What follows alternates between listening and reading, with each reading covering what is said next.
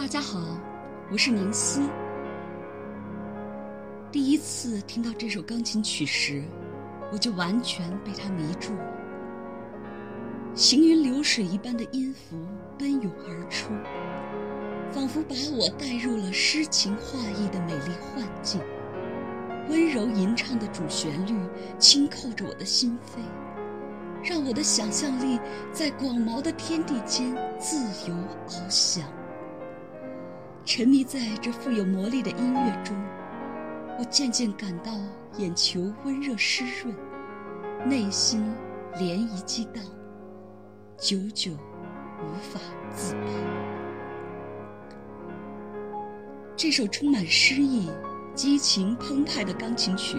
就是李斯特在三十八岁那年发表的三首音乐会练习曲中的第三首《叹息》。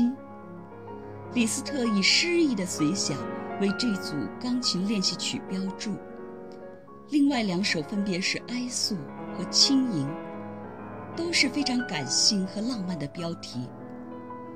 这组练习曲突破了传统练习曲中纯技术练习的单调和枯燥，将演奏技巧融于优美旋律之中。在表现钢琴技术的同时，注重思想感情和钢琴艺术的表达，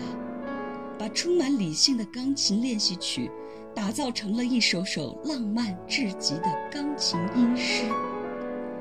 三首练习曲都个性鲜明，风格迥异，其中尤以这首《叹息》最为著名。它是李斯特最具独创性和歌唱性的作品之一。浪漫主义时期的巅峰之作，也是炫技与情感的巧妙结合，技术与艺术的完美统一。《叹息》是一首磨练爬音技术的练习曲，延绵不断、快速跑动的分解和弦爬音，从头至尾贯穿全曲，构成了整个乐曲的肢体形式。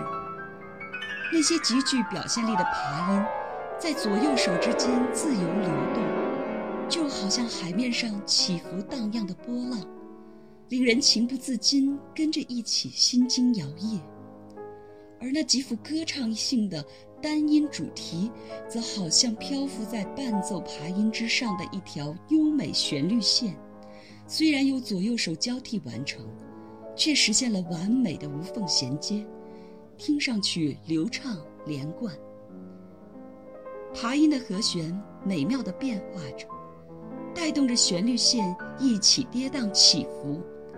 令人如同置身于大海上飘荡的一叶扁舟之中。而音乐的调性与和声色彩也在不断转移和变化，从开始的降 D 大调到 A、大调。最后回归降 D 大调，就好像海面上不断阴晴变幻的天光云影，牵动着人的思绪，跟随着一同潮起潮落，令人产生无限美妙的遐想。这首乐曲具有超强的艺术感染力，音乐的意象令人联想到波澜壮阔的大海。展现了大海一般宽广博大的胸怀，因此这首练习曲也被称为《大海》。曲子主旋律所运用的五声音阶，让人产生一种东方曲调的亲切感，但它其实是取自匈牙利民间歌曲。整首乐曲呈现出静、动、静的态势。就像一首抒情浪漫的叙事诗，淋漓尽致地表达了作曲家丰富的内心情感。他以优美的爬音伴奏平静地开始，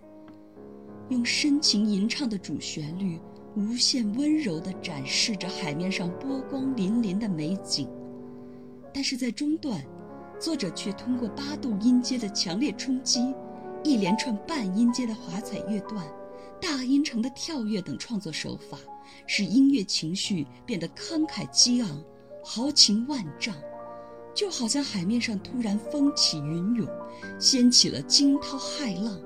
展现了大海瞬息万变、气势磅礴的壮观景象。最后，音乐回归到抒情优美的主题旋律之中，在低吟浅唱，好似一声叹息的意境中平静的结束，犹如激烈的暴风雨过后，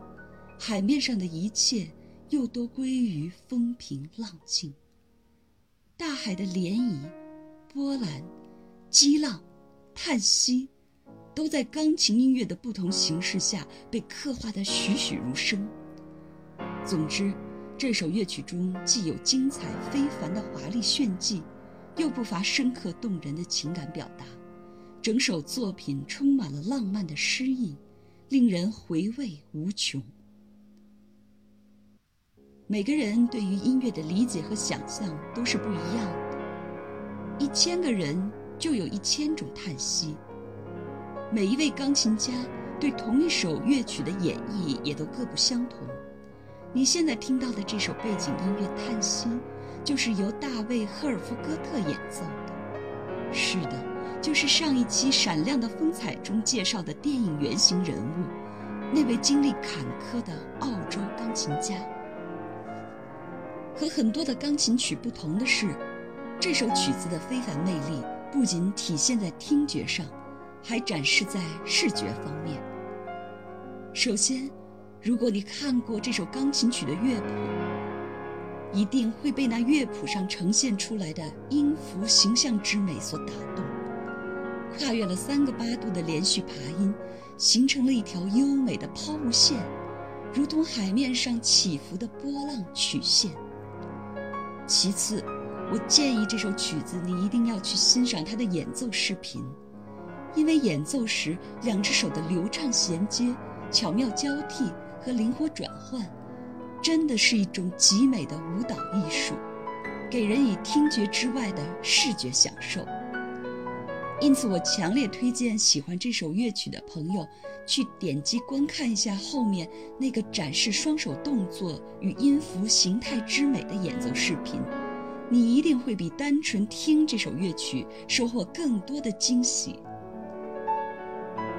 最后谈几句李斯特。李斯特拥有作曲家、钢琴家、指挥家和音乐活动家等多重身份，是匈牙利最具影响力的音乐家。他是19世纪最辉煌的钢琴演奏家，将钢琴的演奏技巧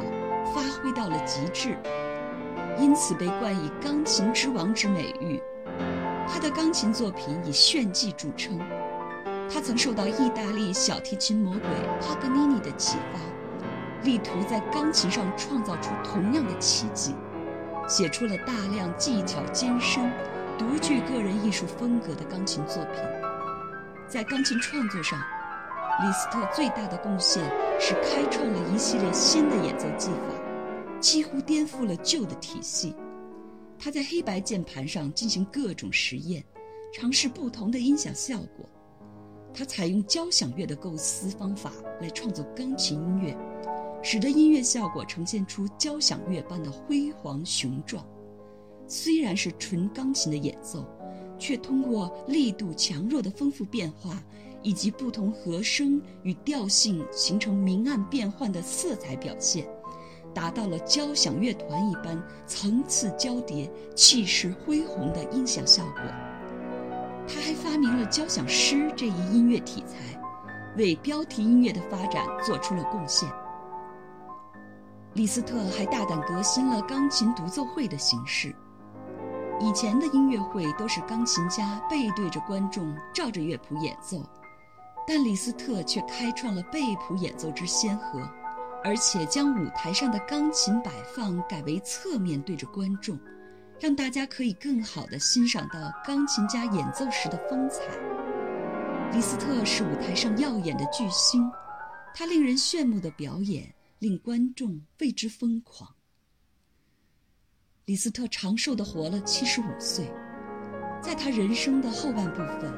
他放弃了钢琴巡演，专注于作曲、指挥和教授学生。李斯特与同时代的钢琴家肖邦也是好友，两人都是钢琴音乐史上做出了巨大贡献的创造者和奠基人，且在音乐成就方面各有千秋，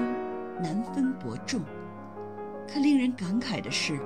比肖邦仅仅晚出生一年的李斯特，却比肖邦整整多活了三十六岁。所以，徒有绝世才华是远远不够的，拥有健康的身体才是成为人生赢家的本钱。最后，欢迎大家关注我的公众号“彩虹乐章”，在那里不仅可以听到我的声音和音乐，还可以看到文字、图片和相关视频，带来更丰富的视听体验。